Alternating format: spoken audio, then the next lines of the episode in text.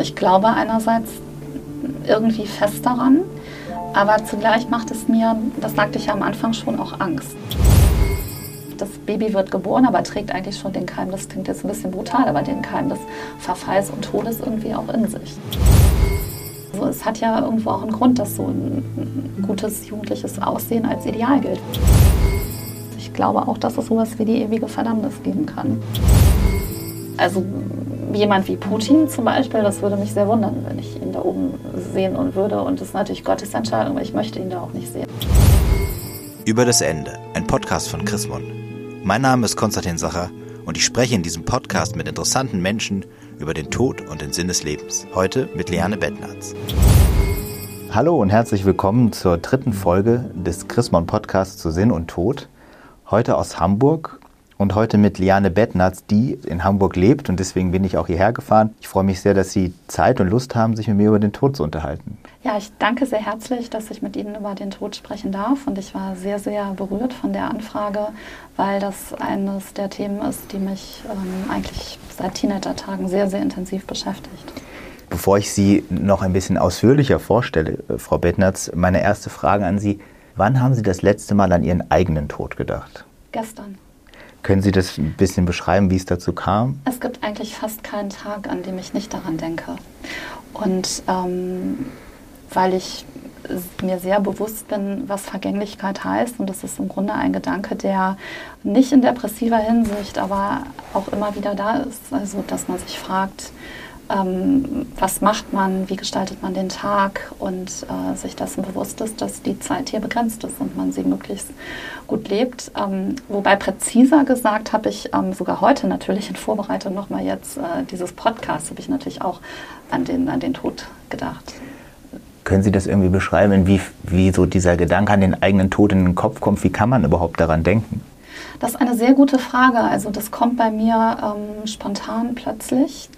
Und man ist natürlich auch, wenn man sehr viel Medien konsumiert, was ich mache, ist man natürlich auch immer damit konfrontiert, weil sehr oft irgendjemand stirbt und spätestens dann denkt man wieder daran und, und fragt sich eben, was man mit äh, der begrenzten Zeit hier tut. Das ist dann sozusagen ein Todesdenken in Bezug auf das Hier und Jetzt und nicht so sehr ein Versuch, sich das Nichts vorzustellen, in das man irgendwann mal eingeht. Doch, auch das. Das ist dann in Phasen, in denen ich mehr Ruhe und mehr Zeit habe, darüber nachzudenken. Ich muss aber ehrlicherweise zugeben, dass ich dann auch manchmal diesen Gedanken wieder bewusst verdränge, weil ich mich sehr schwer mit äh, der Vorstellung tue, hier weg zu sein und nicht mehr auf Erden zu sein und mir vorzustellen, was dann kommt. Und ich bin zwar sehr gläubig und hoffe auf die Auferstehung und den Himmel, zugleich ist es aber etwas, was äh, so wenig bzw. gar nicht fassbar für den Menschen ist, dass es mir auch Angst macht da möchte ich gerne unbedingt noch mit Ihnen drüber reden, auch über das Gläubigsein und wie man dann über den Tod redet und auch über die Angst, die man ja auch trotz Glauben oder manche Leute vielleicht sogar wegen des Glaubens vor dem Tod haben. Aber jetzt werde ich Sie zuerst noch ein bisschen ausführlicher vorstellen. Für alle, die Liane Bettnatz nicht kennen, sie ist Juristin und Publizistin, wahrscheinlich bekannter als Publizistin, schreibt für verschiedene Medien, hat auch Bücher geschrieben, vor allem zum Thema AfD und Christentum. Dafür ist sie vor allem bekannt. Und das letzte Buch, das ist Die Angstprediger, das im Trömer Verlag erschienen ist. Ich kann die Bücher sehr empfehlen. Und über diese, über diese publizistische Tätigkeit zum Thema Christentum und neue Rechte im Christentum bin ich auch auf sie gekommen. Allerdings hat das ja eigentlich noch gar nichts mit dem Thema Tod zu tun. Und Frau Bettnatz ist auch eine sehr aktive Twitter-Nutzerin. Und da habe ich einen Tweet von ihr gesehen, den ich vorlesen wollte. Und den werde ich einmal kurz vorlesen. Der war so, ich bin so happy, dass ich diese Karte für ein Deepish Mode Konzert kurzfristig noch erhalten habe, nachdem ich meine München nicht wahrnehmen konnte. Memento Mori, das Leben mit Blick auf den Tod leben, so denke ich, seitdem ich 14 bin. Das hat Frau Bettnatz äh, getwittert und da habe ich gedacht, so denke ich, seitdem ich 14 bin, das ist schon eine starke Aussage, so als Jugendlicher offensichtlich schon so gedacht zu haben und habe sie dann gefragt, ob sie bereit wäre, sich mit mir über den Tod zu unterhalten und über den Zusammenhang von Tod und Sinn des Lebens. Frau Bettnatz, könnten Sie vielleicht ein bisschen was zu diesem Tweet sagen? Wie kam es dazu und ähm, was steckt so dahinter? oder es kam dazu, dass ich eine Karte hatte für das äh, Depeche Mode Konzert in München, die ich aber aus zeitlichen Gründen verfallen lassen musste und darüber enttäuscht war. Und dann kurzfristig über das Internet eine Karte für eines der beiden Konzerte in Berlin bekam. Ich war bei den Tourneen der letzten vier Alben jeweils bei einem Konzert. Ähm, mich fasziniert äh, diese Band schon immer. Es ist neben Sting und The Police sicherlich der Teil der Popkultur, der mich am allermeisten geprägt hat. Weil, und das wissen, glaube ich, viele Leute gar nicht so sehr, die denken, das ist einfach nur Elektropop. Aber eigentlich seit ihren Anfängen äh, kreist die Band, besonders auch durch ihren Songwriter Martin Gore, äh, ganz zentral um die Themen Sünde, Erlösung, Tod, Leben, Schmerz, Verlassenheit, Einsamkeit, also all die, die tiefen Fragen, die mich auch sehr bewegen.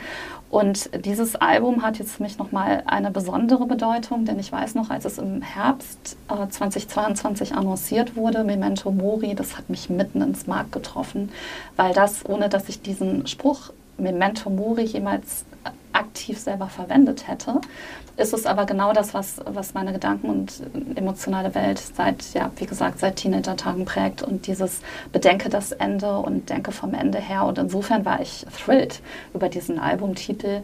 Und dann fing die Tour an und bekam extrem gute Kritiken. Das Album hat auch sehr gute Kritiken. Das können wir gleich nochmal vertiefen. Es gibt einen Song, der sehr gefeiert wird, Ghosts Again. Da geht es eben auch ganz zentral um Tod und Vergänglichkeit. Und dann dachte ich, das kann nicht sein, dass ich jetzt ausgerechnet bei dieser mhm. Tour kein Konzert sehe. Und aus dieser Stimmung heraus entstand dann dieser Tweet. Das sind so viele interessante Themen. Bevor wir auf die Depeche Mode genauer eingehen, will ich nochmal auf dieses, ich denke so seitdem ich 14 bin, eingehen. Warum ausgerechnet 14? War da irgendwas Besonderes? Wie machen Sie das mit dem 14 fest? Das hat mich natürlich auch interessiert. Ja, vielleicht auch 13. Also im Prinzip rund um meine Konfirmation damals herum war das.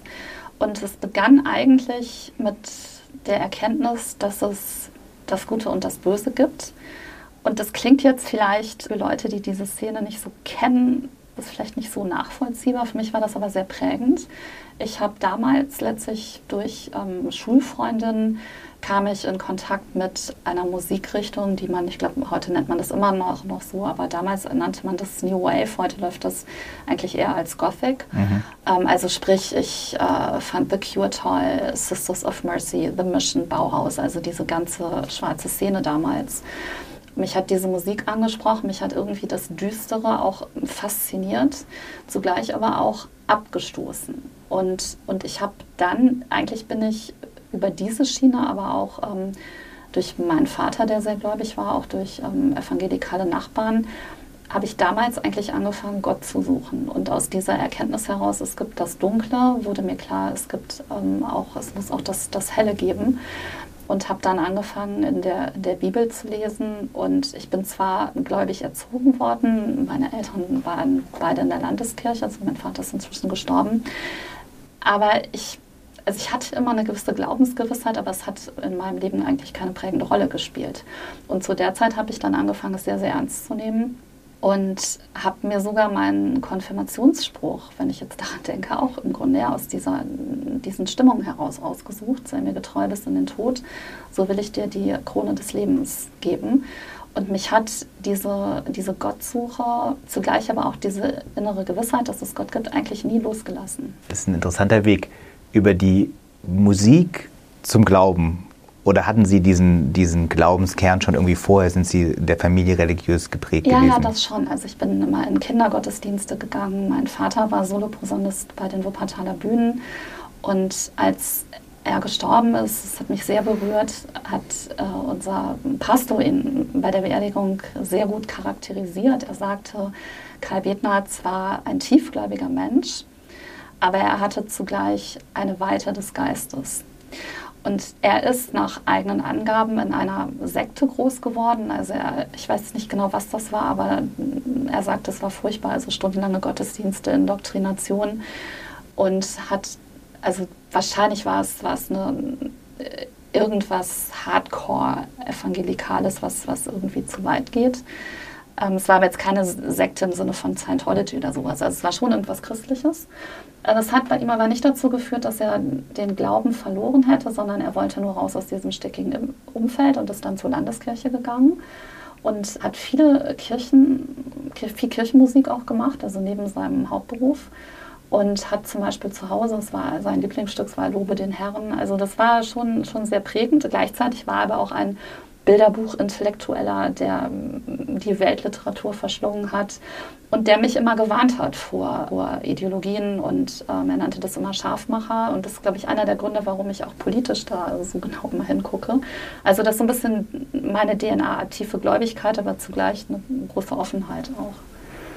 Und im Konfirmationsunterricht kam das Thema da Tod dort vor und hat sie das dann nochmal dazu gebracht, diesen ja doch, finde ich, eigentlich auch außergewöhnlichen Konfirmationsspruch auszuwählen.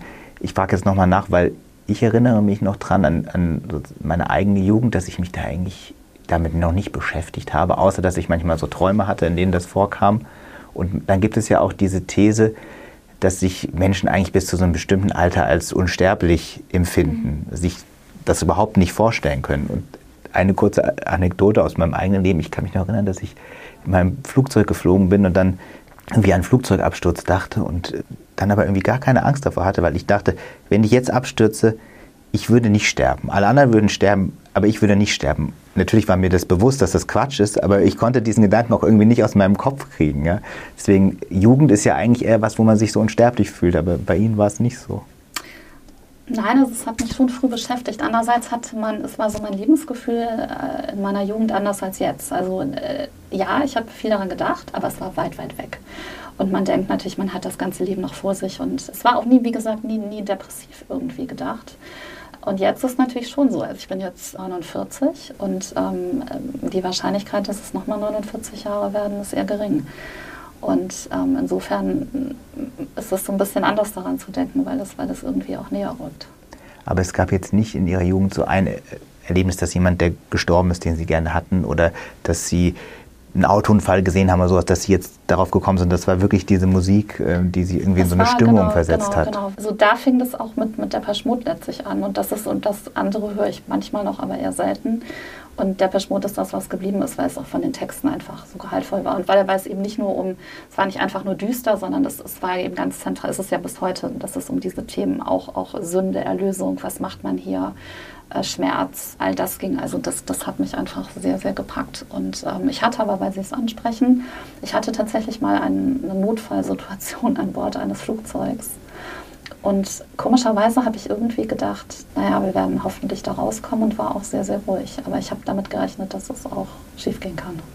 Was ist da passiert? Vielleicht können Sie es noch ein bisschen genauer erzählen. Das war ein innereuropäischer Flug und es war ein altes Ersatzflugzeug. Die eigentliche Maschine war ausgefallen und, und es wurde plötzlich unglaublich heiß. Und neben mir saß ein Geschäftsmann, der erst sehr entspannt war. Und es wurde immer heißer. Und dann, es war Gewitter, das ist offensichtlich hat dann ein Blitz das Flugzeug getroffen, jedenfalls war es plötzlich taghell draußen und wieder dunkel. Und die Stewardessen waren extrem nervös, das konnte man sehen. Und dann kam die Durchsage vom Captain, vom Captain, we have an emergency.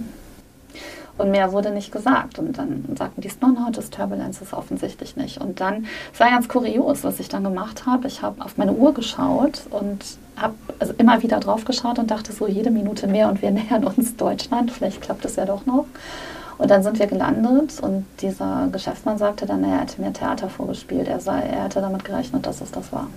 War es aber nicht der war so ruhig und das war das Theater innerlich. Ja, genau, er wollte mich nicht weiter, wo, weil er natürlich auch sah, dass ich, also ich war, es ist so eine Mischung aus nervös und mhm. ruhig, ne, aber ich war schon eigentlich relativ ruhig, aber und habe ihn auch gefragt, was er denn von der Situation denkt. Er sagte, es wird schon gut ausgehen, aber er sagt in Wahrheit, hat das nicht gedacht, aber es ist gut ausgegangen. Aber das ist das einzige Mal gewesen, über Krankheit hinaus, dass ich sozusagen situativ plötzlich in so einer Situation war.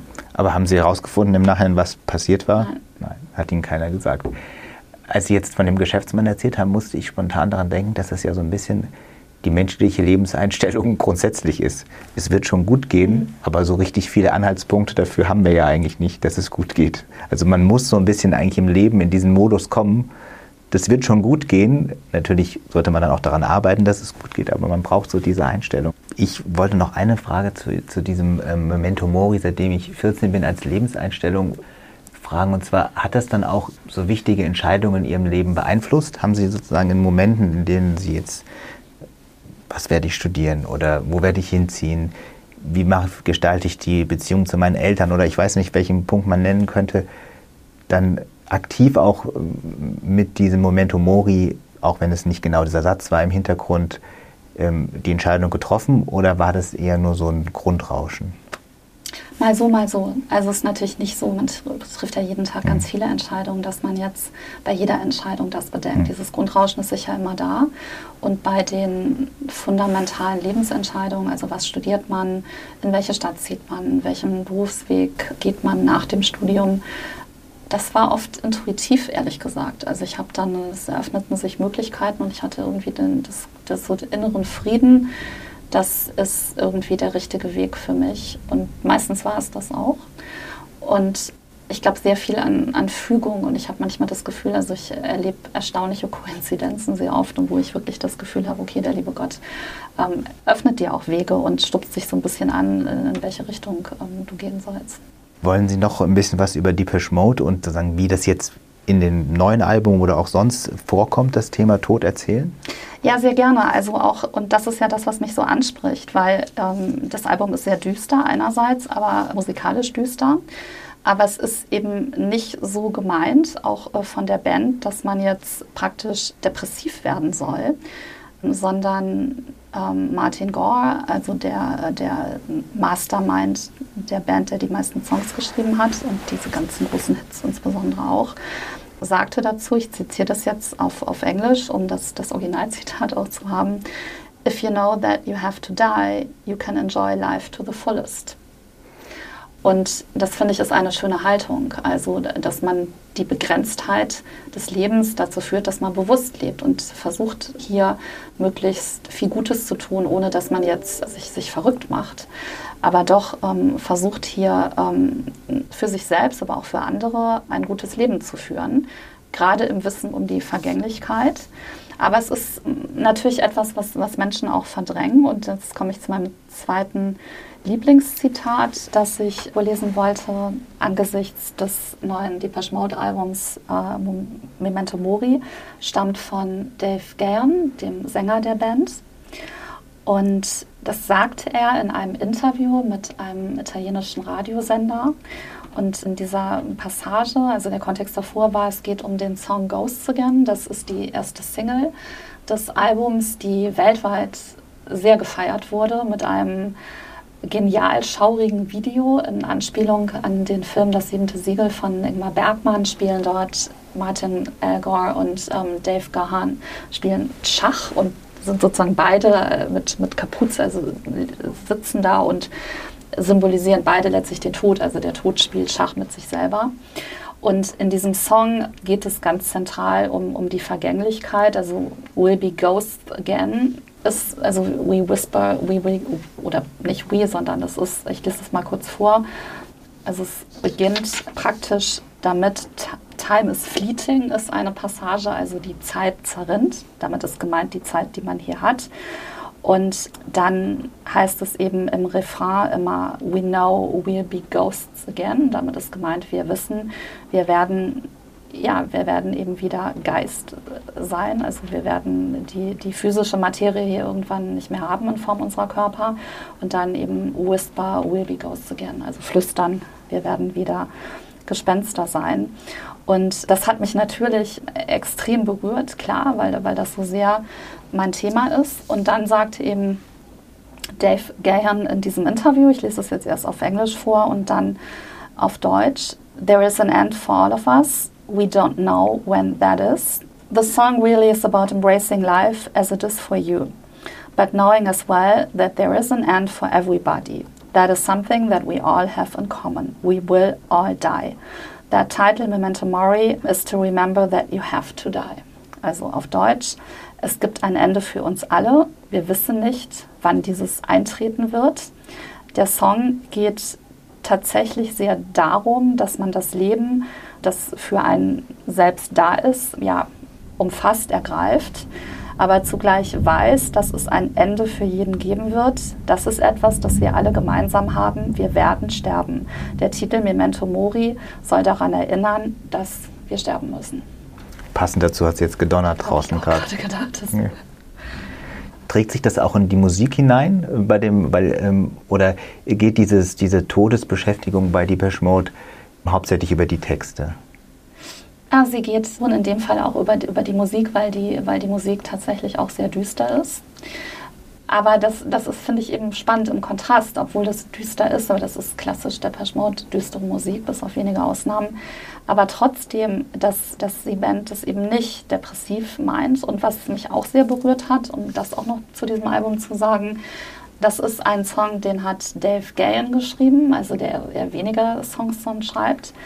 Und das Outro, es hatte sehr starke elektronische mhm. Geräusche. Mhm. Also für die Hörer, Outro ist sozusagen das Pendant zum Intro eines Songs. Und die Memento Mori Tour beginnt mit diesem Outro. Und dieses, dieses Auto gehört zu dem Song Speak to Me, wie gesagt. Und da geht es eben ganz, ganz zentral um Suche nach Gott. Dave Gain sagt, es, für ihn ist es eine Instanz irgendwie, aber es ist es ist schon, also ich finde diese, diese Worte in diesen Lyrics, das entspricht mir in gewisser Weise auch. Also dieses, ähm, dieses ja, innige Suchen nach Gott. Er sagt zum Beispiel in diesem Lied, Tell me that you are listening, give me some kind of plan. Speak to me and I will follow. Also Gott spricht zu mir und dann werde ich dir nachfolgen. Und zugleich auch wieder im Wissen darum, dass der Mensch nicht perfekt ist, auch sündhaft ist, heißt es dann, I will disappoint you, I will let you down, also ich, dich, Gott. I need to know, um, turn it all around. Und dann endet es positiv, I'm listening, I'm here now, I'm found. Es endet damit, dass er sich offenbar gefunden fühlt. Und ja, also dieses, es ist eben nicht nur an den Tod denken und sich damit abfinden, sondern auch zugleich die Suche, was kommt danach. Da hätte ich nämlich jetzt eine von meinen vielen, vielen Anschlussfragen, die sich da ergeben, auch gleich angedockt, weil erstmal Memento Mori, erinnere, dass du sterben wirst, ist ja kein religiöser Gedanke in dem Sinne, sondern der, der kann ja auch völlig unreligiös sein und vor allem, wenn man das dann so betont, Carpe Diem, also nutze den Tag, weil Memento Mori, weil du sterben wirst, dann ist es ja eher oder kann man das drehen wie man will, aber man könnte es ja auch hedonistisch drehen, drehen oder man spricht, widerspricht ja auch nicht unbedingt dem Religiösen, hedonistisch zu sein. Also da gibt es so viele Abzweigungen. Aber was ich nur sagen will, ist, dass diese Betonung auf das Hier und Jetzt, weil man sterben wird, ja eigentlich eher, eher so ein agnostischer oder atheistischer Gedanke ist. Aber bei, bei Depeche Mode, so wie Sie es jetzt erklärt haben, ja trotzdem mit so einer Art von Glauben irgendwie verbunden ist. Oder, und bei Ihnen offensichtlich auch, weil Sie haben vorhin gesagt, dass Sie sich als sehr gläubig verstehen. Jetzt kommt die Werbung. Über das Ende ist ein Podcast von Chrismon. Kennen Sie Chrismon eigentlich schon? Schauen Sie auf jeden Fall unter chrismon.de mal nach. Hier dreht sich alles um das Leben. Glück und Unglück, Freude und Leid, immer mit Blick auf Lösung. Mut zum Leben, das ist Chrismon. Bleiben Sie immer up to date, indem Sie unseren Newsletter abonnieren unter chrismon.de slash newsletter. Ja, aber ich würde sogar sagen, dass es auch mit sehr christlicher Haltung ist. Denn die Bibel ist ja voll davon, von letztlich auch Verhaltens- mehr als nur Ratschlägen, also Gebote, allein die zehn Gebote. Aber auch im Neuen Testament an ihren Früchten werdet ihr sie erkennen. Also man wird ja dazu angehalten, gerade sich hier möglich so zu verhalten, dass man, dass man christlichen Werten entspricht und eben nicht äh, fröhlich der, der Sünde ähm, ja, frönt. Also das ist ja nichts, das, das Christentum ist ja überhaupt keine Religion, die jetzt sagt, die das Leben hier irgendwie schlecht macht und, und, und sagt, am besten legt ihr jetzt die Hände in den Schoß, das ist alles ganz furchtbar und das Eigentliche beginnt erst. Also natürlich ist sozusagen ist diese Ausgerichtetheit auf die Auferstehung und auf, auf den Himmel, das ewige Leben, das ist zentral, gar keine Frage. Aber es äh, ist sogar das Wichtigste letztlich, lebe ein gottgefälliges Leben, auch damit du dann in den Himmel kommst. Aber eben nicht nur, sondern es hat ja immer auch die Mitmenschen im Blick, die Nächstenliebe die Bergpredigt, all, all, diese Dinge. Also es, man wird oder auch äh, die, die Briefe, insbesondere von Paulus, da geht es ja eigentlich nur darum, wie man ein, ein gottgefälliges Leben führt. Und zwar nicht als sozusagen so ein stupider ähm, Glaubenssoldat, der jetzt, sondern auch damit es einem selber gut geht. Also die Bibel hält einen ja auch dazu an, auch dass man auf seinen Körper achtet und alles. Also die, äh, die Bibel möchte ja, dass wir ein schönes Leben haben. Es gibt ja immer die verschiedenen Tendenzen, würde ich sagen. Also es gibt sozusagen so und so. Also man könnte jetzt mal, wenn, man, wenn wir jetzt schon bei der Bibel sind, wenn man ans Alte Testament denkt, das Buch Kohelet oder Prediger ähm, Salomo, wie es auch genannt wird, ist ja, wird ja auch immer, wo es ganz stark um dieses alles sei, ist eitel. Alles ist eitel, lebe aber im Hier und Jetzt auch und ähm, genieße dein Leben, so diese Sachen vorkommen, wird ja auch immer als ein so ein atheistisches Buch letztendlich im Alten Testament bezeichnet. Und dann gibt es wieder ganz andere Tendenzen. Das ist ja vielleicht auch einer der Vorteile oder eine der tollen Sachen in der Bibel, dass sie so vielfältig ja, ja. ist und man nicht sagen kann, das dass eine das dominiert. Ja? Und im Christentum dann würde ich schon sagen, gab es ja schon auch immer so verschiedene Tendenzen. Sie haben jetzt gesagt, die Bibel ähm, fordert auch auf, sich um sich selbst zu kümmern und äh, sozusagen das Hier und Jetzt zu gestalten. Aber es gibt natürlich auch immer Leute, die die Bibel oder den, das Christentum so auslegen, dass sagen, man sich abkapselt vom Hier und Jetzt und die Welt Welt sein lässt und sich schon eher spirituell irgendwie in einer anderen Sphäre wähnt. Ja, ja, das ist richtig. Und da gibt es natürlich extreme Tendenzen in beide Richtungen. Also es gibt ja dieses ähm, Prosperity Gospel, also dieses Wohlstandsevangelium, was aus Amerika kommt, wo dann äh, im Grunde kontrabiblisch behauptet wird, dass sich äh, im weltlichen Reichtum zeigt, ob man jetzt, äh, ob man jetzt Gott genug anbetet und ihm gefällig ist. Das ist natürlich Unsinn. Also Aber eins der erfolgreichsten äh, sozusagen Selling-Sachen des Christentums zurzeit weltweit, oder? Ja, ja aber erstaunlich, oder? Also ja. ich habe mir überlegt, dass sozusagen Jesus war ein armer Wanderprediger und ähm, also und, und es, es, gibt ja auch diese Stellen, dass, wie, wie schwer ist es, wie heißt es genau für einen Reichen? Ja. Den, so, Eher wird ein Kamel durch, ein Nadel, Nadel überkommen, als dass ein Reicher in den Himmel kommt, genau. Und das andere Extrem ist natürlich, das findet man in extrem, extrem ideologisierten evangelikalen Kreisen und damit hier kein Missverständnis aufkommt, ich mag Evangelikale. Ich bin oft in evangelikalen Gottesdiensten gewesen. Ich war auf einer ähm, mehrmonatigen Mission mit einer evangelikalen Organisation. Das 80 Prozent, würde ich sagen, der Evangelikalen sind wunderbare, fromme Leute. Ich meine damit wirklich nur diesen diesen Rand, der, der dann, das, das gibt es ja überall, der, der einfach extreme Ansichten vertritt. Und da ist es zum Beispiel so, das kenne kenn ich, ich kenne ja so Leute von früher auch noch, alles, was weltlich ist, ist des Teufels. Also man darf dann nur christliche Musik hören und weltlich ist so, so ein Begriff, der dann immer wieder fällt. Und das finde ich, ist, auch das ist kontrabiblisch letztlich ähm, denn die Schöpfung wird ja auch gepriesen und man muss sich ja nur anschauen, wie man muss ja nur in den Wald gehen und die Natur. Und das ist ja, die Erde ist ja wirklich sehr, sehr schön gemacht. Ja, man kann die Bibel immer so auslegen, wie es einem, ja, wie es einem, wie passt, einem passt genau. oder wie es für einen selbst gerade bedeutsam ist. Insofern bin ich immer vorsichtig mit dem, es ist kontrabiblisch. So.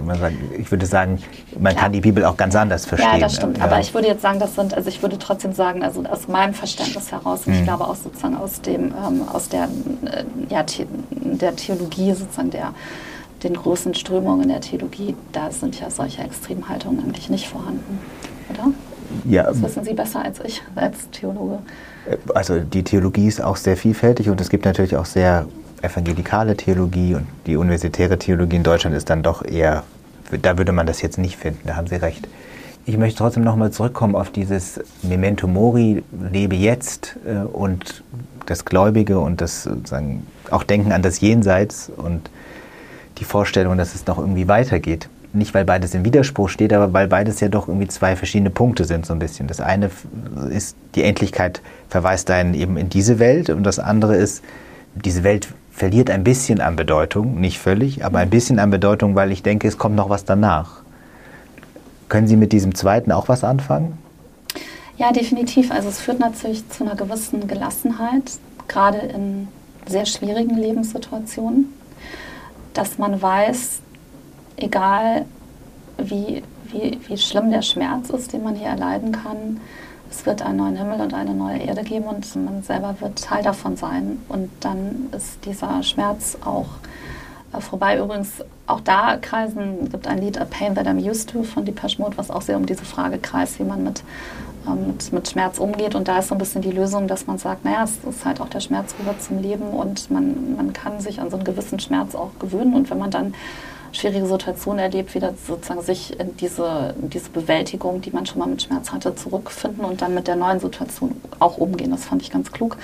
Aber ja, also sicherlich ist es so, dass man auch, gerade auch wenn man Krankheit erlebt, dass man auch dann, das hatte ich jetzt Gott sei Dank nicht in dieser extremen Form, Aber ich glaube schon, dass Menschen, die sehr krank sind und so krank sind, dass es nicht mehr heilbar ist, ist es sicherlich tröstlich und zu wissen, dass das mit dem Körper eben nicht der, die Seele auch stirbt, sondern dass dann auch noch etwas kommt. Sozusagen ein Grund, eine Grundidee des Glaubens, dass es noch weitergeht. Ähm, eine, die aber auch oft selbst mir, den ich auch, wo ich mich selbst als gläubig bezeichnen würde, schwer zu glauben ist, weil man sich es ja auch nicht vorstellen kann, was soll das sein? Wir wissen, es gibt keine Seele in einem materiellen Sinne, das äh, ist schon lange bekannt, äh, auch wenn lustige Wissenschaftler mal versucht haben, das auch so zu messen. Ja, da gibt es immer diese Geschichte, dass, dass eben der Körper vor dem Tod und nach dem Tod gemessen wurde direkt und dann hat man so, oh, da fehlen irgendwie so und so viel Gramm. Das war wohl die Seele, die den, die den Raum verlassen hat. Das, ist, das ist natürlich jetzt nur so ein bisschen anekdotisch und witzig gemeint. Ähm, ja, was, was schwer zu glauben ist, weil man eben, weil alle Erkenntnisse, die wir haben, alles, was man sozusagen handfest messen kann, ja dagegen spricht. Also es, wir wissen, ja. Ja, ja, ja. also ich habe damit tatsächlich, das ist so ein bisschen schizophren. Ich glaube einerseits irgendwie fest daran, aber zugleich macht es mir, das sagte ich ja am Anfang schon, auch Angst. Und zwar dieses Wegsein. Und Christoph Schlingensief hat ein Buch geschrieben, als er als sein, seine Krebskrankheit also wirklich voll ausgebrochen war. Und das äh, Buch heißt äh, So schön wie hier kann es im Himmel gar nicht sein. Und er hat dann in Interviews gesagt, ich will hier nicht weg, man kann hier so viel machen.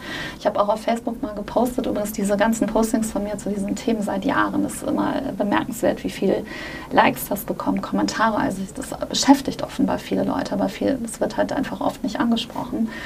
Und also gerade hier, ich bin so verliebt in diese Stadt Hamburg und ich fahre so gerne um die Alster und die Ostsee ist nicht weit, die Nordsee ist nicht weit und das ist alles so selbstverständlich und das sind Sachen, die ich, die ich so, toll finde.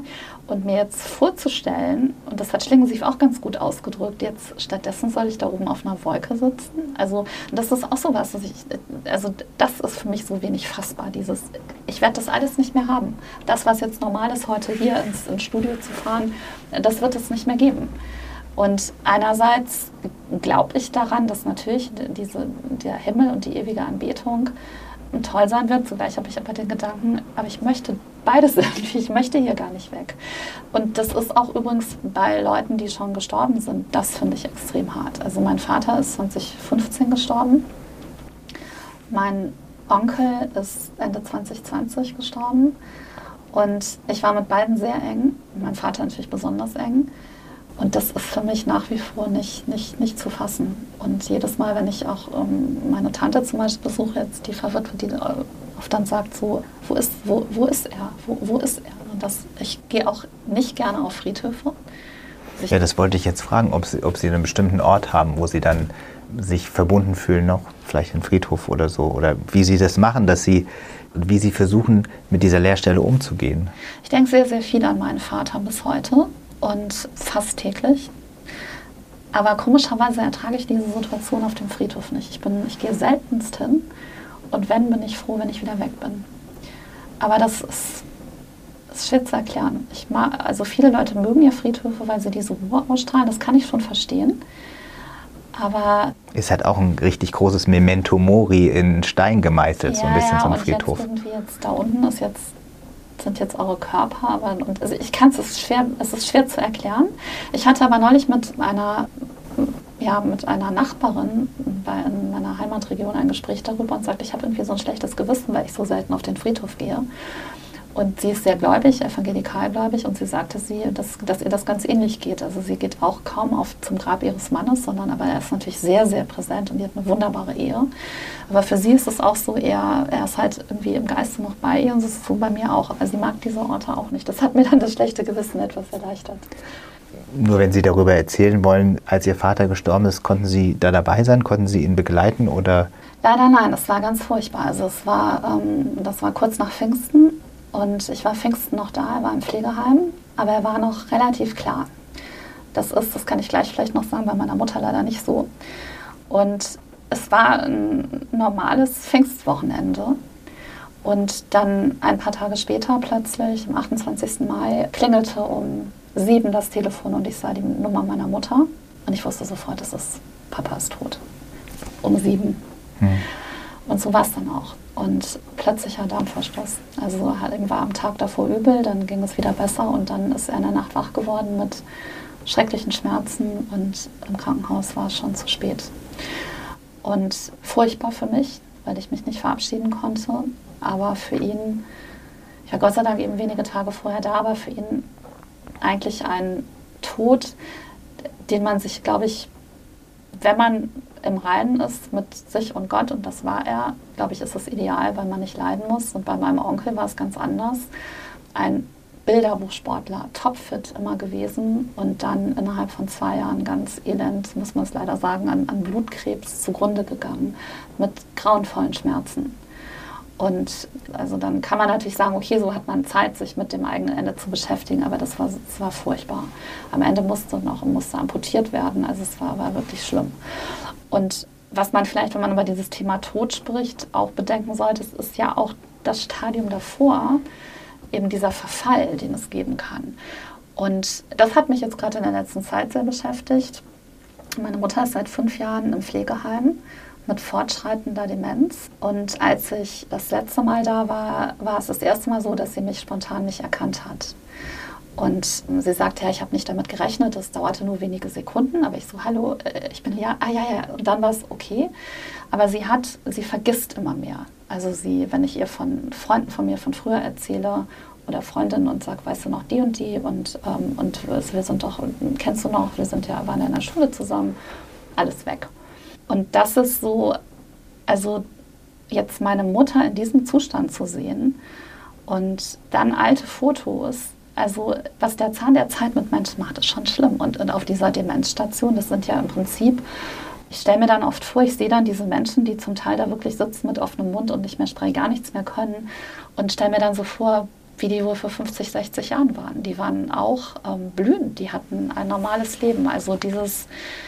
Es ist fast sowas wie so ein Tod vor dem Tod. Ja, genau. Man ist, man, weil die Leute, vor allem wenn sie so wie Sie sie beschreiben, es gibt ja dann auch mal so die Gegenbeispiele von Dementen, die offensichtlich noch glücklich wirken. Das gibt es ja auch manchmal, aber wenn das so ist, wie Sie es beschreiben, ist es ja tatsächlich so, dass auch für die Angehörigen ja der Mensch dann fast gar nicht mehr da ist genau. oder da ist. Ja, Also ich weiß nicht, ob die Dementen das wirklich so merken. Also meine Mutter ist glücklich. Also meine mhm. Mutter merkt das gar nicht. Also das ist ja Teil dieser Krankheit, dass man gar nicht merkt, dass man nicht mehr richtig da ist. Aber das ist schon, und auch sonst, ich meine, auch körperlicher Verfall, wenn Sie sich jetzt anschauen, wie die Mode, wie die jetzt aussehen, physisch, ähm, auch teilweise mit, mit tiefen Falten. Da sieht man einfach, wie ähm, ja auch diese, diese Endlichkeit ist eben auch schon wie ein Tod vor dem Tod, aber auch generell. Also es reicht ja schon, wenn man sich Fotos von sich selbst anschaut, die zehn Jahre oder so. Äh, also, na, ne, also der Körper ist eigentlich in dem Moment, das Baby wird geboren, aber trägt eigentlich schon den Keim, das klingt jetzt ein bisschen brutal, aber den Keim des Verfalls und Todes irgendwie auch in sich. Ja, ich weiß gar nicht, bis zu welchem Alter es ist. Ich war, glaube ich, um den 20. um 20. Lebensjahr hin, wo man sagt, der Körper baut noch auf ja, gut, und dann geht es irgendwann bergab. Aber Sie haben natürlich recht, das ist so, wenn man es so dramatisch sehen will, kann man das sagen. Ja? Sozusagen jeden Tag ist ein kleiner Schritt, ein kleiner Tod. Da gibt es in der Philosophie auch mehrere Leute, die versucht haben, sozusagen den Tod so zu verstehen, dass sie gesagt haben, jeden Tag ist ein kleiner Tod, weil Tod letztendlich nur dieses Hauptwort der Vergänglichkeit für uns ist und letztendlich jeder Moment, den wir erlebt haben, der zu Ende gegangen ist, ja nie wiederkommen wird und genau. sozusagen damit auch ja. gestorben ist in einer gewissen Weise. Stimmt. Gleichzeitig kann man natürlich sagen, es ist auch eine sehr dramatische Sicht auf das Leben zu blicken. Und wenn man das sich jetzt wirklich immer so bewusst machen würde, würde es einem vielleicht auch den, die Freude am Leben nehmen. Ja? Also wenn man immer den Moment, der ja vielleicht schön und erfüllt ist, im besten Fall gleich wieder in die Endlichkeit einzieht. Nee, absolut, absolut. Klar. Ja. Aber Sie hatten ja gesagt, Ihr Vater sagen, war ein gläubiger Mensch. Galt das für Ihren Onkel auch? Ja, das war, das war schwierig. Also er hat, konnte mit dem Christentum, er ist in der Kirche geblieben, aber so nicht viel anfangen und hat aber sehr damit gerungen und hatte auch Angst immer vor dem Tod. Ich hoffe, dass er irgendwie, hat dann wenig darüber gesprochen am Ende, dass er irgendwie seinen Frieden noch gemacht hat und er war ein fürsorglicher, herzensguter Mensch und das ist so ein bisschen was. Und er hat, glaube ich, mehr nach Gott gesucht, als es zugegeben hat. Und das gibt mir so ein bisschen die Hoffnung, dass ich ihn dann, sollte ich dahin kommen, dann vielleicht auch irgendwann wiedersehe im Himmel. Ich wollte eine Sache noch, noch ergänzen zu diesem. Äh, immer weiter sterben täglich. Und also ich, unbewusst beschäftigt das die Menschen natürlich schon. Also Stichwort alles zu tun, dass man möglichst lange jung aussieht. Bis hin zu, zu Schönheits-OPs. Es ist ja, wenn man im Prinzip ist es ja eigentlich auch eine Flucht vor dem Alterungsprozess und alte Falten gelten als ästhetisch nicht schön. Wahrscheinlich unbewusst ist es schon so im Menschen drin, dass äh, dahinter auch diese Angst wieder steckt, ne? weil, das ist, weil das sozusagen zeigt, es, geht halt bergab. Und ja, oder man könnte, das kann man so sehen, ich verstehe genau, was Sie meinen, aber man könnte auch versuchen, äh, so auszulegen, dass die Leute eben Sie wollen dem Alterungsprozess ähm, ganz entgehen, aber sie zumindest, solange es noch geht, möglichst viel rausholen aus ja, dem ja, genau. Leben. Ich will das auch gar nicht verurteilen. Ich finde das gar nicht schlimm, überhaupt nicht. Also warum soll man nicht versuchen, sich, sich zu optimieren? Man sollte es nicht so übertreiben, wie Madonna das gemacht hat. Ähm, das, ist ja, das ist ja wirklich ein tragisches Beispiel und, und offensichtlich auch eine Flucht, ähm, Flucht davor. Aber ähm, nein, ich wollte nur sagen, also es hat ja irgendwo auch einen Grund, dass so ein, gutes jugendliches Aussehen als Ideal gilt, weil das ist, verkörpert ja das blühende Leben, das eben noch nicht konfrontiert ist, großartig mit der eigenen Vergänglichkeit. Stimmt, und wenn man dann zumindest dann, man hat ja früher nicht gelebt, aber man liest es immer, dass früher eben doch auch das alte Weise ein Ideal war. Und ich überlege gerade, ob es das in unserer Gesellschaft schon auch noch gibt, ob, ob es so alte, weise Leute gibt, die als Ideal gelten. Aber mir fällt jetzt tatsächlich keiner spontan ein, oder? Man hatte das vielleicht noch früher so mit Helmut Schmidt, der dann irgendwie so als alter Elder Statesman, da gibt es da gibt's das schon noch so. Aber sonst ist es tatsächlich vor allem also es ist schon so tatsächlich, würde ich Ihnen recht geben, dass, äh, oder wenn Sie das meinten, würde ich Ihnen recht geben, dass das Junge eher das Ideal ist. Aber für, für, gerade wenn das Alter eben mit körperlichem Verfall und mit ja, auch dem Verlust von Fähigkeiten einhergeht, ist es ja auch sehr verständlich, dass das Junge ein Ideal ist. Ja, klar. Wenn, es, wenn man ein gutes Alter hat, in dem man noch körperlich stark ist, was ja so ein Elder Statesman auch haben muss, sonst könnte er ja nicht so auftreten, dann ist es natürlich wieder eine erstrebenswerte, äh, eine, eine viel erstrebenswertere Vorstellung. So viele Themen, über die wir reden. Ich wollte jetzt zu dem Gläubigen und zu, dem, zu der Vorstellung vom Himmel und dem, Sie sagten vorhin, ich bin sozusagen auf einer, auf einer Wolke, auch wenn das natürlich ein Bild war und Sie das wahrscheinlich nicht wörtlich so meinen, weil wir sehen ja niemanden, der auf einer nein, Wolke nein, sitzt. Ich genau. Ich habe das Schlingensief ja zitiert. Ja, ja. Genau. Und achso, das wollte ich auch noch nachrechnen. Genau, Christoph Schlingensief, der bekannte Filmemacher und Theaterregisseur, der ich weiß gar nicht vor wie vielen Jahren. 2010. Am, 2010. Am 21. August an Lungenkrebs qualvoll verreckt ist, so muss man es leider sagen, obwohl er kein Raucher war oder nur in seiner Jugend.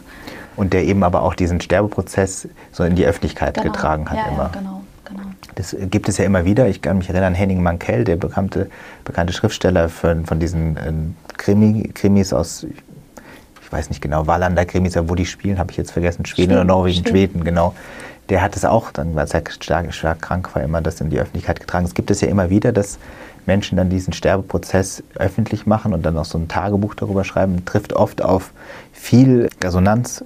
Wir haben bei Chrismon eine Bloggerin gehabt, muss ich jetzt leider sagen, die Frau Lackhaus, die auch schwer krank war und dann auch über dieses Leben ähm, mit, der, mit der schweren Diagnose, mit der tödlichen Diagnose ähm, gebloggt hat war auch ein toller Blog, der jetzt, weil sie verstorben ist, leider eben nicht mehr erscheinen kann. Also dieses Thema, das merkt man immer bei solchen Sachen, trifft auf jeden Fall auf Resonanz, auch wenn Leute, wenn man sie fragt, wahrscheinlich nie sagen würden, ja, ich würde mal wieder was über den Tod mhm. lesen. Jetzt bin ich wieder ein bisschen abgekommen. Ich wollte eigentlich zu der Frage kommen, was für konkrete Vorstellungen wir denn uns überhaupt von diesem danach machen. Also die Religion ist ja darin stark, Bilder zu liefern zum Beispiel Auferstehung der Toten. Und dann gibt es in der Bibel ja tatsächlich an wenigen Stellen auch, wird es ausgemalt, was das bedeutet. Gleichzeitig wissen wir, oder ich sage jetzt einfach mal wir, Sie können mir gerne widersprechen, natürlich, dass das Bilder sind. Also dass es nicht konkret so gemeint ist, dass es genau so passiert, sondern dass es eben der Versuch ist von den Menschen, die damals geglaubt haben und das aufgeschrieben haben, dieses eher diffuse Wissen oder dieser Glauben an, an ein Danach eben in Bilder zu fassen. Gibt es ein bestimmtes Bild, mit dem Sie am meisten anfangen können, so aus der christlichen Tradition? Ein, ein Jenseitsbild? Nicht wirklich, ehrlich gesagt. Also es ist für mich nicht fassbar. Also ich habe so ein bisschen die kindliche Vorstellung, dass man dann dem Thron Gottes, aber den kann ich auch nicht visualisieren. Also Gott ist ja nicht, das ist ja nicht jetzt irgendwie ein alter Mann, der da auf dem Thron sitzt. Also wie, wie sich das dann zeigt, aber es ist so, die Bibel beschreibt es ja, es wird im Endeffekt, man, dass man Gott anbetet. Also die Ewigkeit wird Anbetung Gottes sein. Und aber was das genau ist, auch die Interaktion mit anderen, trifft man die Seelen wieder. Und dann auch so, und dann höre ich auf, weil ich dann auch merke, kommen manchmal Gedanken, die mich eher in Zweifel wieder stürzen, wenn ich mir dann vorstelle, dann, äh, wie, soll das, wie soll das sein? Das sind dann also die Seelen von allen Milliarden von Menschen, die jemals hier gelebt haben. Treffe ich dann plötzlich, äh, fliegt dann Goethes Seele an mir vorbei oder so. Und das ist so, das ist nicht fassbar. Und was ich, was ich schwer erträglich finde, ist wieder ist diese absolut unüberwindbare Barriere, dass es keine Möglichkeit gibt, von dort aus zu kommunizieren. Es ist ja alles Quatsch, wenn Leute hier versuchen, mit Ouija-Boards oder so Methoden zu kommunizieren. Das geht ja nicht. Also weder äh, kann ich mit meinem Vater reden, noch kann mein Vater mich kontaktieren. Und das finde ich ist so, dieses wirklich Jenseits ist weg und es kommt auch nicht, man kommt auch nicht zurück. Und was das da, das ist so, ja. Aber Sie glauben, so höre ich zumindest raus, äh, daran, dass die Individualität äh, ihre eigene, die der Verstorbenen, die sie schon ähm, gehen lassen mussten in ihrem Leben, dass die bestehen bleibt. Ja, irgendwie schon. Also ich, ich glaube schon an die Unsterblichkeit der Seele. Und das würde irgendwie alles doch gar keinen Sinn machen. Das ist ja mein Hauptargument gegen, gegen Atheisten letztlich auch. Also ich meine, wenn man sich mal überlegt, wie innerhalb von neun Monaten diese, dieser Mensch, also das ist ja künstlich gar nicht herstellbar. Klar, es gibt künstliche Intelligenz, das hat ja jetzt nichts mit so, das passiert einfach alles. Die, die Körperteile, es entwickelt sich ja alles aus dem Nichts heraus, aus sozusagen der Materie, die da im Mutterleib herumschwimmt, entwickeln wir uns als diese komplexen Wesen, die ja auch ein Gefühl haben für Seele. Und das soll einfach nur zufällig entstanden sein und dann ist es wieder weg. Das kann ich mir irgendwie nicht vorstellen. Also, Weil es keinen Sinn macht, haben Sie gesagt, ja. ja. Aber man könnte ja auch fragen, ja, warum muss es einen Sinn machen? Was macht, was macht das Leben einer Kaulquappe oder sowas für einen Sinn? Finden wir da auch den Sinn dann drin? Ja, bei den Tieren ist es dann ist es schwierig. Ne? Also genau, was passiert mit den Seelen der Tiere? Ich weiß es nicht. Also es ist, es ist wir, wir wissen es sowieso nicht, aber klar, man, es führt uns zu, zu verschiedenen Gedanken und führt uns auch wieder zu uns selbst zurück, weil man, wir haben jetzt sozusagen den großen Bogen geschlagen von, dem, von der Vorstellung, hatten Sie vorhin gesagt, Sie, Sie lieben Hamburg so und ähm, dann wissen Sie, wenn Sie, wenn es, es wird mal das alles nicht mehr für Sie geben, und jetzt waren wir bei den Seelen der Tieren weil, und bei der großen Sinnfrage. Ich würde ja immer, oder ich habe immer mir das versucht so zu, so zu erklären, dass diese Bilder, die wir haben vom Jenseits und diese religiösen Todesvorstellungen uns helfen, mit dem Tod hier und jetzt umzugehen. Ich fasse sie aber nicht so, dass ich sage, das sagt mir was über meinen über meine Zukunft nach dem Tod, sondern ich versuche tatsächlich die Annahme der radikalen Endlichkeit, also mit dem Tod ist das individuelle Leben aus, in den Glauben zu integrieren und zu sagen, das geht auch. Also sozusagen der Glaube ist dafür da, Sinn in dieser Welt uns zu geben und jeden Tag wieder da, dazu zu bringen, zu versuchen, dass diese Welt einigermaßen gut funktioniert und das eigene Leben, wenn man es nicht gleich auf die ganze Welt beziehen will, weil das ist vielleicht zu schwierig für uns Einzelnen, aber mit dem Tod hört es für mich auf trotzdem. Also, Wirklich? Ja. Obwohl Sie Theologe sind. Ja, Sie haben jetzt vorhin gesagt, ähm, die Seelen der Tiere, man könnte es ja noch ausweiten auf das ganze Universum, auf alle, auf die Unendlichkeit, die überall ja da ist, die wir ja nicht verdrängen können, auf die unendliche Bedeutungslosigkeit, wenn man es mal so naturwissenschaftlich sehen will, die wir hier unten als mini kleine Etwas sind oder haben.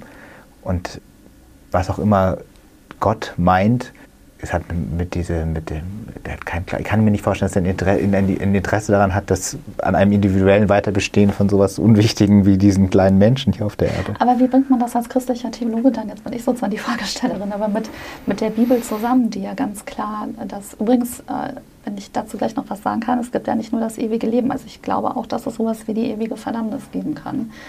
Also das ist, ich glaube nicht an dieses, diese Vorstellung, dass alle Seelen äh, in den Himmel kommen. Ich glaube schon, dass es, also ich weiß nicht, wer da hinkommt, aber dass es für, für einen gewissen Teil der Menschheit, der sich wirklich offen gegen Gott stellt, den Heiligen Geist leugnet, ähm, Gräueltaten ohne jede Reue ver, verübt, glaube ich nicht, dass sie in den Himmel kommen. Das ist das biblische Konzept. Aber nochmal zurück zu der Frage, wie bekommt man das dann als christlicher Theologe zusammen mit den mit, gerade mit dem Neuen Testament, das ja eigentlich auch auf die, die Auferstehung und Überwindung der Sünde mit dem Ziel, in den Himmel zu kommen, ausgerichtet ist. Das geht für mich so, dass ich die Bibel verstehe als das Zeugnis derjenigen, die geglaubt haben vor mir und die versucht haben, ihre eigenen religiösen Vorstellungen in Bilder, in Geschichten zu packen. Und damit natürlich genauso fehlbar waren, wie wir es heute wären, wenn wir das tun würden. Und deswegen bekommt das für mich nicht so eine unglaubliche Heiligkeit, wie man es vielleicht anders verstehen könnte, sondern es ist einfach ein wahnsinnig wichtiges, mitnehmendes, sinnerfüllendes Buch, aber auch nicht viel mehr für mich persönlich. Okay. Insofern habe ich jetzt nicht das Problem, dass ich sage, aber das steht doch da drin. Na gut, klar, das ist natürlich die Grundprämisse. Weil für mich ist das schon eine Offenbarung Gottes. Damit sage ich jetzt nicht, dass jedes, jedes alles wörtlich nehmen muss, das nicht.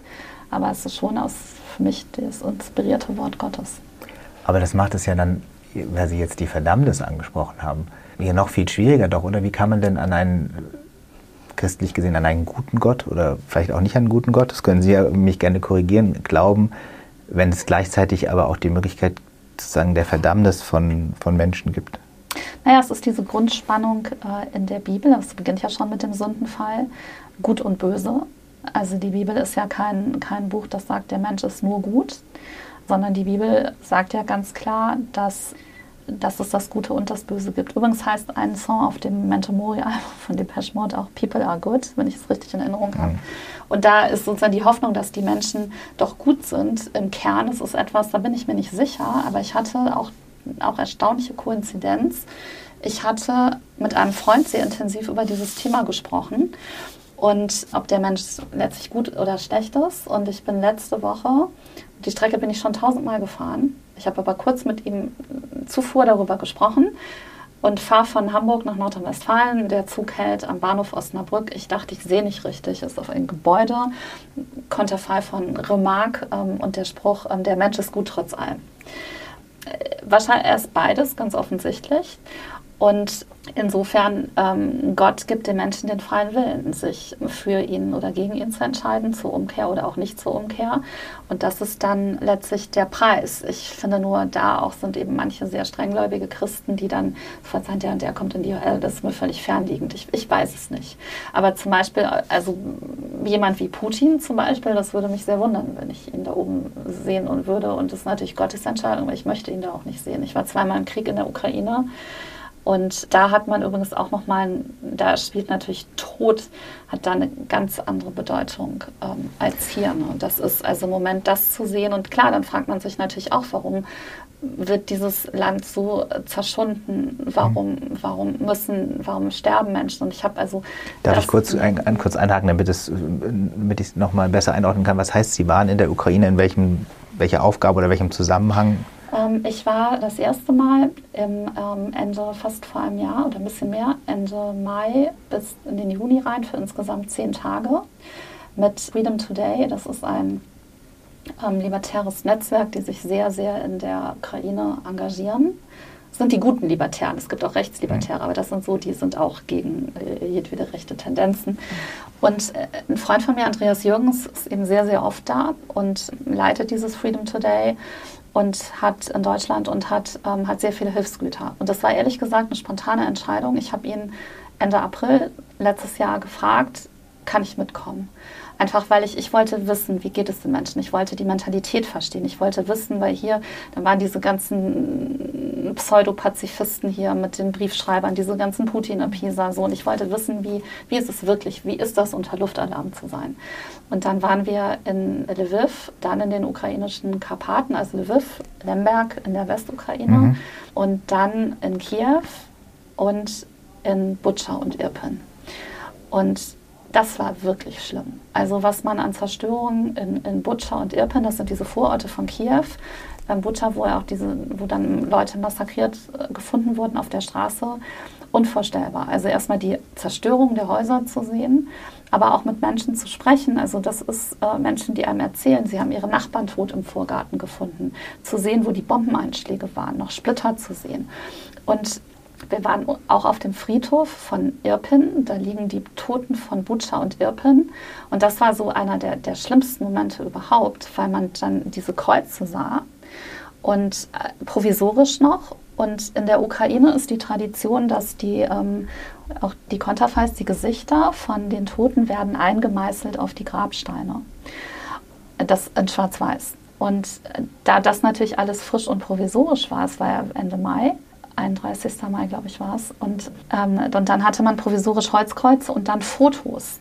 Und das ist so schrecklich zu sehen. Also man sieht dann Todes, das war eben alles April, März 2022 und die Gesichter. Man hat die ganzen Gesichter gesehen ja, auf genau, dem also Graben. das, das, das ist schon, also und, und gleichzeitig ist es aber so, dass die Ukrainer bis heute ja unglaublich optimistisch sind und sagen ähm, und, und auch bereit sind, letztlich für die Freiheit zu sterben. Und natürlich auch traumatisiert sind, absolut, das ist schlimm, aber sich, sich trotzdem auch, auch nicht unterkriegen lassen. Und die zweite Reise war im Januar, ähm, da habe ich zusammen mit, mit Dennis Yücel für die Schriftstellervereinigung Penn Berlin zwei Feuerwehrautos mit Generatoren nach Kharkiv, also bis an die das ist 20 Kilometer vor der russischen Grenze gebracht, um da Menschen im Winter ähm, zu, zu helfen. Wir haben da Sergei Jadan, diesen Schriftsteller, der da viel macht, äh, sehr berühmter ukrainischer Schriftsteller, unterstützt. Und die Idee hatte der deutsche Schriftsteller Ralf Bönd, der sagte, wir müssen noch irgendwas machen und, und, und helfen. Und auch da, also in den Vororten von Kharkiv, die, die, die, die Zerstörung, das, das ist einfach unvorstellbar. Aber auch der Überlebenswille ist genauso groß. Das bringt mich jetzt nochmal zu, zu dem Punkt, dass was wir hier machen, ist so ein bisschen theoretisieren über den Tod. Ja, klar, wir sind alle irgendwie als Menschen auch praktisch damit konfrontiert, aber jetzt gerade, wie wir hier so sitzen, ist es gerade noch Theorie, weil wir, uns geht es gerade gut hier in diesem Raum. Und in der Ukraine ist es ja, wahrscheinlich gibt es da gar keine Zeit. Deswegen, also sagen, die sind optimistisch trotz des Todes, aber man hat gar keine Zeit, sozusagen sich darüber, so stelle ich mir das zumindest vor, überhaupt nachzudenken. Ja, ja, genau. Das ist alles noch so ein bisschen auch, auch Adrenalin. Und aber ich weiß von einer Freundin in der Ukraine, ich hatte lange mit ihr darüber gesprochen vor ein paar Monaten, weil der SWR 2 mich dazu interviewen wollte. Und dann sagte sie, ähm, also die, man verdrängt die Traumatisierung noch. Aber allein der Anzahl, die Anzahl der Therapien ist in die Höhe geschnitten. Und sie sagte, wenn der Krieg mal vorbei ist und man dann sagte wörtlich, es wird uns wie ein Tsunami treffen, die, dass dann diese Trauer so richtig ausbricht. Jetzt wird es noch ein bisschen äh, durch das, um den unbedingten Willen durchzuhalten, aber die, ähm, das, das, kommt natürlich alles noch. Ne? Aber das ist schon, also zu wissen, auch beim Luftalarm beim ersten Mal in Lviv sind alle sofort in die Schutzräume. Jetzt wird das praktisch ignoriert, mehr oder weniger, aber jetzt in den letzten dann auch wieder nicht so.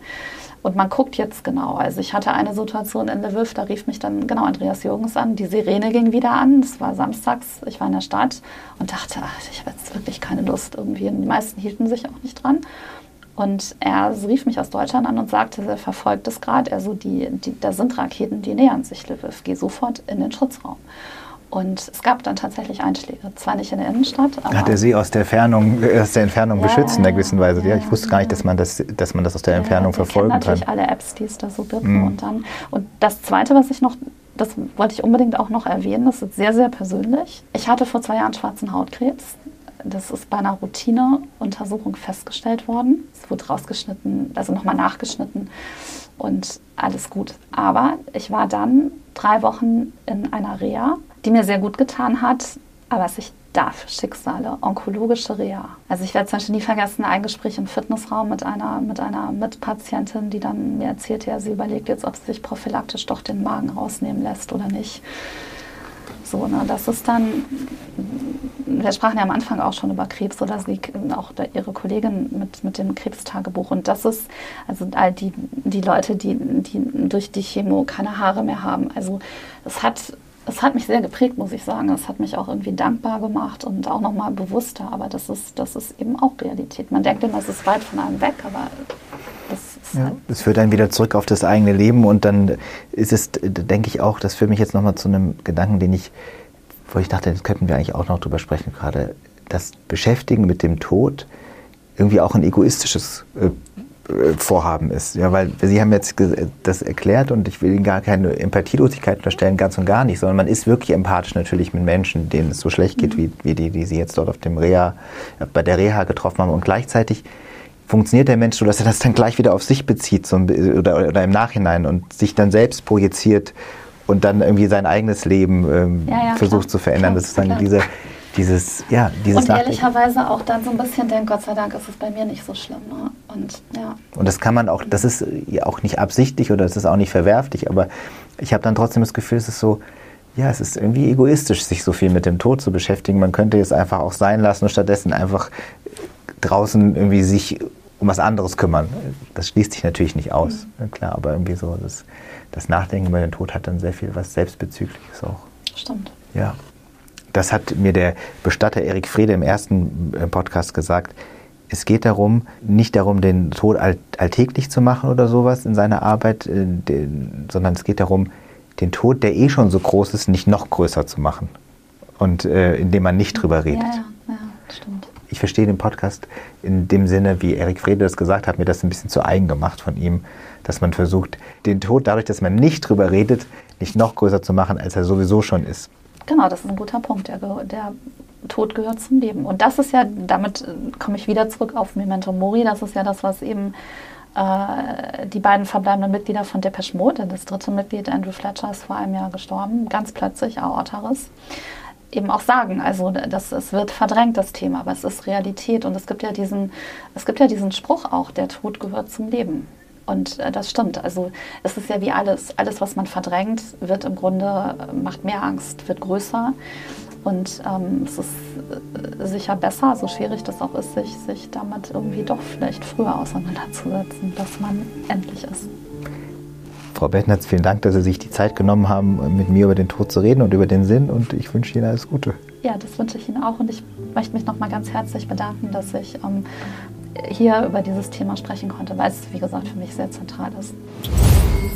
Das war über das Ende Folge 3. Hat es Ihnen gefallen? Dann abonnieren Sie den Podcast und so verpassen Sie keine der neuen Folgen. In den nächsten Folgen habe ich mit so spannenden Leuten gesprochen wie der Schriftstellerin Maike Wetzel, mit dem Essayisten Daniel Schreiber und danach mit der von Instagram bekannten Pfarrerin Theresa Brückner. Ist Ihnen ein Satz besonders hängen geblieben? Wollen Sie einen Gast vorschlagen? Dann schreiben Sie uns an podcast.chrismon.de und folgen Sie mir und Chrismon auf Instagram, um immer up to date zu bleiben.